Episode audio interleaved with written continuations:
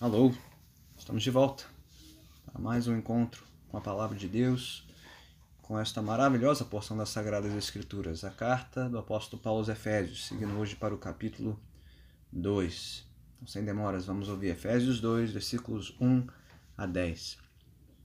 Vocês estavam mortos em suas transgressões e pecados, nos quais costumavam viver quando seguiam a presente ordem deste mundo e o príncipe do poder do ar, o Espírito, que agora está atuando nos que vivem na desobediência.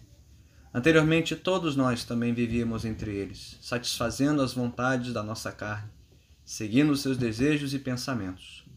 Como os outros, éramos por natureza merecedores da ira. Todavia, Deus, que é rico em misericórdia, pelo grande amor com que nos amou, deu-nos vida com Cristo, quando ainda estávamos mortos em transgressões. Pela graça, vocês são salvos. Deus nos ressuscitou com Cristo e com ele nos fez assentar nos lugares celestiais em Cristo Jesus, para mostrar nas eras que hão de vir a incomparável riqueza de sua graça, demonstrada em sua bondade para conosco em Cristo Jesus. Pois vocês são salvos pela graça, por meio da fé. E isso não vem de vocês, é dom de Deus, não por obras, para que ninguém se glorie, porque somos criação de Deus realizada em Cristo Jesus, para fazermos boas obras, as quais Deus preparou antes para nós as praticarmos. Louvado seja Deus pela sua santa palavra.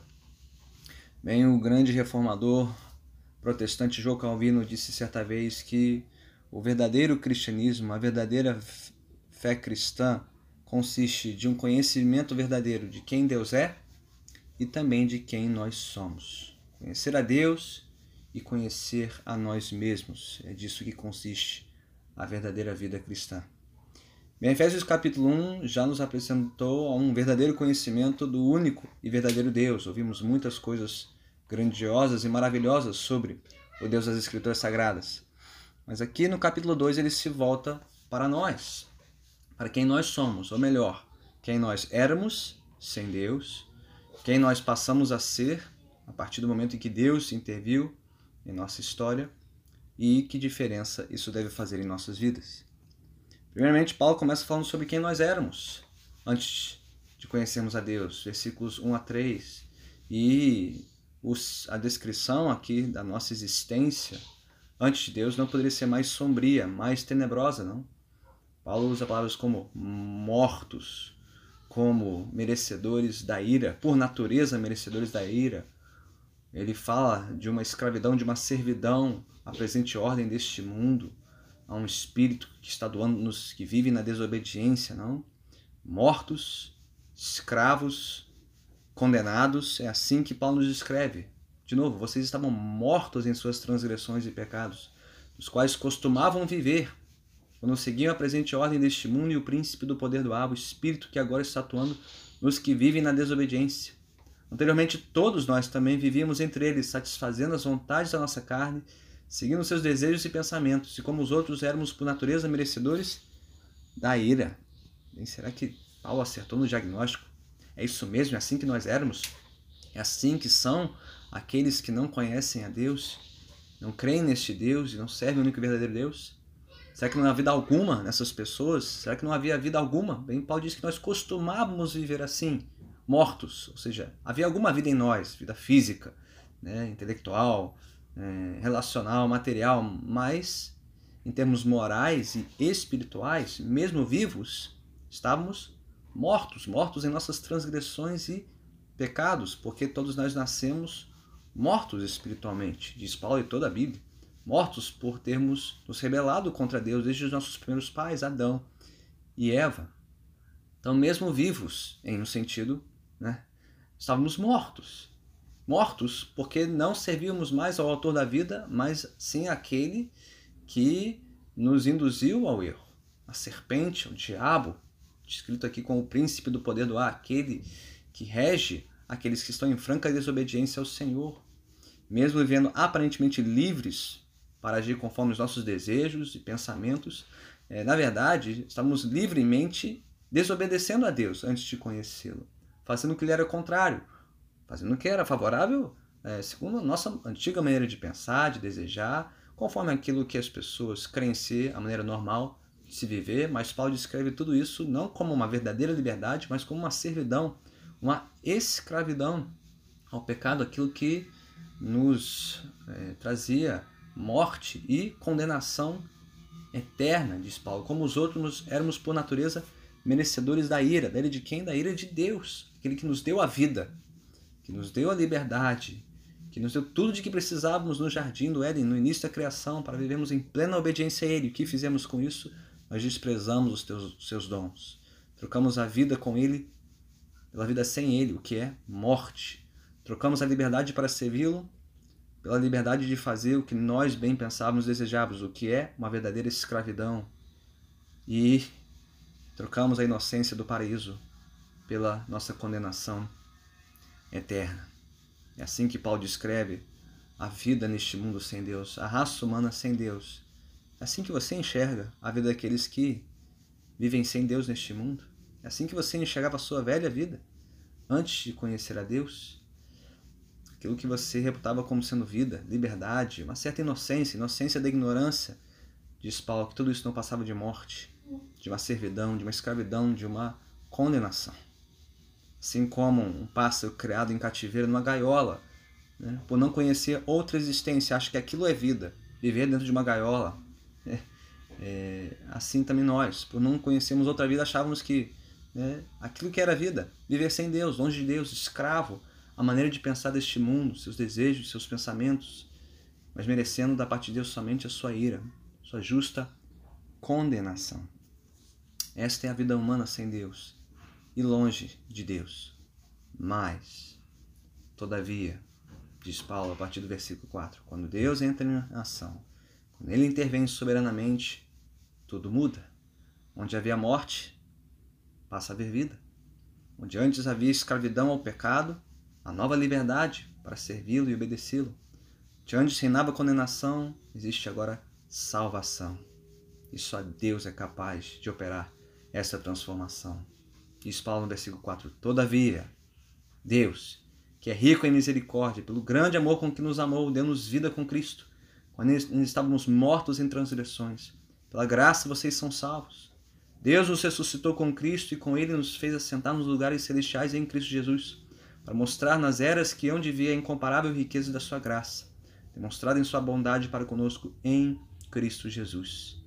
Ah, Paulo aqui vai para o âmago, o cerne, o coração do Evangelho, o coração da mensagem das Escrituras Sagradas, a mensagem da salvação. E quem poderia operar esta obra de salvação senão Deus, não nós. Paulo está falando de uma obra que só poderia ser efetuada pela misericórdia de Deus, pela sua bondade, pelo seu amor, pela sua graça. São palavras que se repetem cinco vezes aqui em apenas quatro versículos. O cerne da mensagem do Evangelho não é o que nós podemos fazer para nos libertar, para nos melhorar, para nos aprimorarmos, para nos tornarmos aceitáveis a Deus. Não, o cristianismo não é uma mensagem do que nós fazemos para alcançar o favor de Deus, mas é uma mensagem do que Ele fez para nos alcançar na nossa perdição, na nossa morte, na nossa escravidão, na nossa condenação. Após ouvirmos o cenário sombrio, diagnóstico tenebroso da nossa condição moral e espiritual longe de Deus, de repente a luz da graça e da misericórdia raia resplandecente aqui em Efésios 2, mostrando o que Deus é capaz de fazer, o que Ele de fato faz para aqueles que depositam sua fé em Jesus Cristo. Tudo isso, graça, misericórdia, bondade, Deus operou por meio de Cristo. Recebemos vida com Cristo, ressuscitamos com Cristo. A bondade que nos foi mostrada foi revelada em Cristo Jesus. É por meio da morte dele que recebemos vida. É por meio da condenação dele no Calvário que recebemos absolvição salvação para os nossos pecados. Então você, que talvez já seja um cristão há algum tempo, está engateando na fé ainda tropeçando na sua obediência ao Senhor, se sentindo fraco, se sentindo desmerecido como um filho, um servo de Deus, lembre-se que você só se tornou filho de Deus, um discípulo dele por graça, não por mérito, não por merecimento seu, não pela sua performance, não pela sua capacidade de agradar a Deus, obedecer os mandamentos de Deus. Nós somos o que somos pela graça de Deus. E você que ainda não é um discípulo de Jesus, talvez você se pergunte: o que eu preciso fazer para agradar a Deus, para alcançar o favor de Deus A resposta é não há nada que você possa fazer senão se lançar aos pés daquele que já fez tudo por nós no Calvário e no túmulo vazio. Cristo Jesus veio ao mundo para salvar pecadores pela sua graça, graça, favor imerecido. Porque não há nada que o morto possa fazer para se salvar. O morto não pode dar vida a si mesmo, o escravo não pode se libertar, o condenado não pode se absolver, ele precisa ser absolvido por outro, precisa ser liberto por outro. Ele precisa receber vida de fora, de outro, daquele que é o autor e senhor da vida, que vem nos dar nova liberdade, vem nos absolver da nossa condenação, vem nos dar salvação. É Cristo Jesus, o Senhor, e isso é pura graça, conforto e consolo para todo pecador que se lança aos pés de Cristo, clamando pela sua graça e misericórdia, quer pela primeira vez, quer pela enésima vez. Ele é o Senhor de toda graça, de toda bondade, amor e misericórdia. Mas que diferença isso deve fazer? Isso deve nos tornar seres moralmente apáticos, displicentes, acomodados? Não, conclui Paulo. É por isso mesmo, por termos sido salvos para esta obra de graça, graça imerecida por meio da fé em Jesus, que é um dom de Deus, que nos esforçamos mais agora. Que agora passamos a viver e a servir ao Senhor em nova liberdade, por termos sido absolvidos. Não, é assim que ele conclui, versículo 8 em diante, pois vocês são salvos pela graça, por meio da fé. Isso não vem de vocês, é dom de Deus, não por obras, para que ninguém se glorie de novo. Paulo batendo nessa tecla, não. A glória é somente é, de Deus, pertence somente a Ele, porque Ele é o autor e a fonte desta graça, dessa salvação. Tudo vem dele, a graça, o dom da fé, o presente da salvação vem dele, para que ninguém se glorie, se gabe perante o Senhor.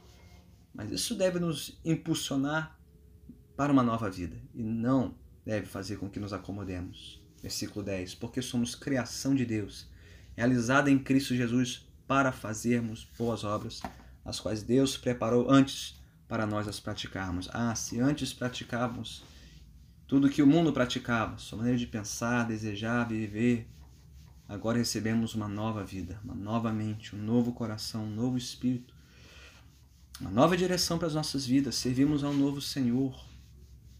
Temos novos propósitos, novas prioridades. Devemos a nossa vida, nossa salvação a este Deus que nos criou, que nos refez, que nos preparou para vivermos em novidade de vida por meio de Cristo Jesus, o Senhor. Então eu te pergunto, quão bem você conhece este Deus? E quanto isso muda a sua concepção, seu entendimento de quem você é, de quem você era sem Deus, de quem você passa a ser agora ao conhecer este Deus por meio do seu Filho, Jesus Cristo, e que diferença isso faz, tem feito e deve fazer em sua vida. Você que se diz um cristão, conhecedor do único e verdadeiro Deus, a sua vida demonstra isso? Seus pensamentos, seus desejos, suas paixões, suas prioridades, sua maneira de viver em casa, com sua família, na criação dos seus filhos, no uso do seu tempo, do seu dinheiro, dos seus recursos, seus talentos, do seu trabalho, do seu lazer, tudo agora pertence a Ele. Foi resgatado por Ele, deve ser transformado por Ele, pela sua graça, para a glória dele. E quanto mais conhecemos este Deus, mais conheceremos a nós mesmos e mais isso deve nos impulsionar para uma nova vida, uma vida santa, piedosa, transformada e consagrada ao Senhor. Então vamos orar e pedir isso a Ele. Senhor, obrigado por nos lembrar de quem nós éramos sem Ti. Pensávamos estar vivos quando estávamos mortos, livres quando éramos escravos, inocentes quando éramos culpados. Mas pela tua graça, o Senhor adentrou as trevas e as sombras do nosso coração e nos deu nova vida com Cristo, por favor imerecido, por graça e misericórdia imerecida, e agora somos teus. Somos teus. Se te conhecemos e passamos a nos conhecer melhor, saber quem realmente somos e quem tu és, isso é pura graça tua. Que isso resulte em uma vida transformada, em uma vida consagrada a ti para vivermos em novidade de vida, praticando as boas obras que o Senhor preparou desde antemão para que as praticássemos para o teu louvor e para a tua glória, Senhor, que possamos, pela tua graça, conhecer-te mais e mais e assim viver inteiramente e intencionalmente para a tua glória. Senhor, oramos em nome de Cristo Jesus. Amém. E amém. Deus abençoe a todos. Ricamente.